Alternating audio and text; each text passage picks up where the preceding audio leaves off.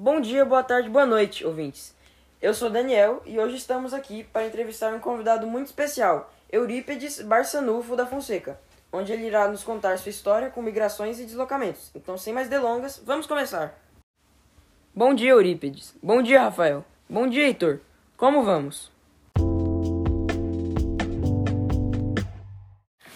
Daniel. Aqui está tudo ótimo. Eu e Heitor estamos falando com o nosso convidado, vindo diretamente de Nova Ponte, Minas Gerais, e que viveu uma infância pobre e limitada em Uberaba, se mudando novamente aos 30 anos para Ituveraba, a noroeste de São Paulo, conseguindo seu primeiro emprego. Finalmente, anos depois, em 1969, chega uma Goiânia próspera e em fase de crescimento. Conseguiu formar uma família e, assim como muitos, se instalou por aqui. Primeiramente, seja bem-vindo, Sr. Eurípides. O que você tem a nos dizer sobre como esse deslocamento durante sua viagem te afetaram? Oi, Rafael. Boa noite. É, me chamo Eurípides Barçanu Fonseca, tenho 81 anos e sou avô do Heitor. É, o motivo de, da minha mudança, no meu deslocamento do, da, do interior de São Paulo para Goiás, foi não no sentido de ser afetado, foi um momento de crescimento na minha vida, uma mudança radical, onde eu comecei minha família aqui em Goiás. Obrigado, Eurípides. Agora tá contigo, Heitor. Olá, pessoas que nos acompanham. Tudo bem? Bem, senhor Eurípides, o que pode dizer de sua adaptação em Goiás e por que decidiu vir morar em Goiânia? Olá, Heitor.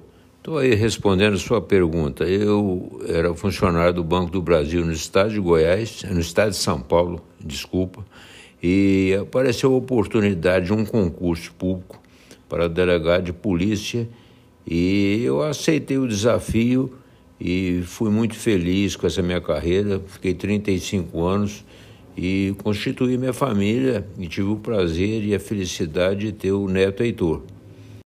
E como aconteceram essas mudanças? Por quais motivos? E como é sentir mudar de uma cidade pequena no interior de Minas uma capital de estado, na época ainda se desenvolvendo? Filho é próprio do ser humano, ele procura crescimento e óbvio que você sai de uma cidade pequena e vem para uma cidade maior. E aconteceu também de eu estar numa cidade maior, que era Goiânia, e ter começado a vida profissional como delegado de polícia no interior, na cidade de Santa Helena de Goiás. É uma cidade pequena, na época, hoje, uma cidade de médio porte. Então, em algum momento veio a sua cabeça voltar para sua cidade natal e como é a sua situação familiar por lá, fora do Brasil e aqui em Goiânia? Eu, é, jamais eu pensei em voltar para a minha cidade de origem, porque, como eu disse, a gente tem que dar o passo e a gente anda sempre para o sentido de frente, não para trás. Se eu sair de lá, é porque eu tinha uma perspectiva e uma vontade de estar em outro lugar.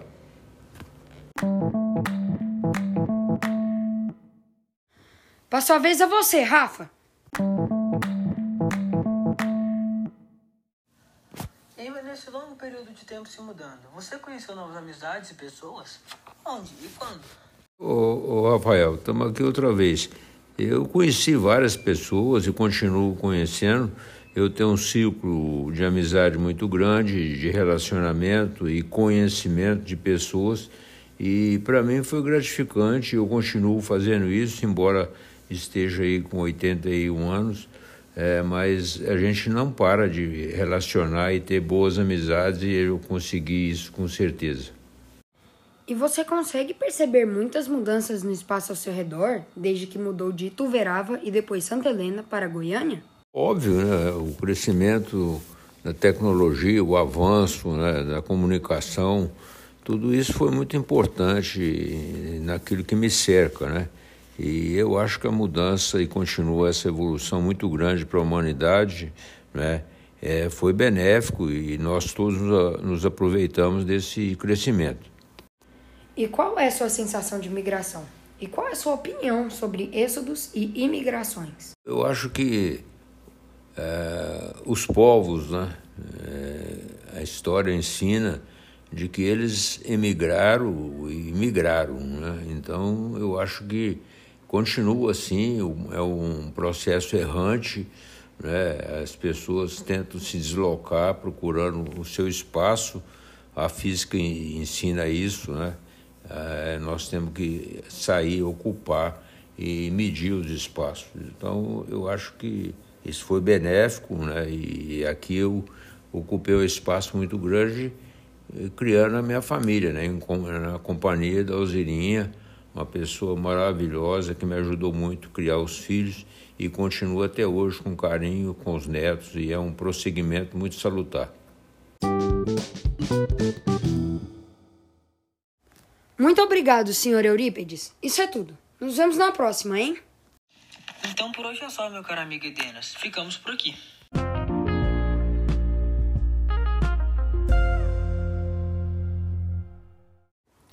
Muito obrigado, amigos e ouvintes que ficaram até o fim. Por aqui também me despeço de vocês com mais uma de nossas incríveis entrevistas, que agora chegou ao fim. Espero que tenham gostado e até a próxima!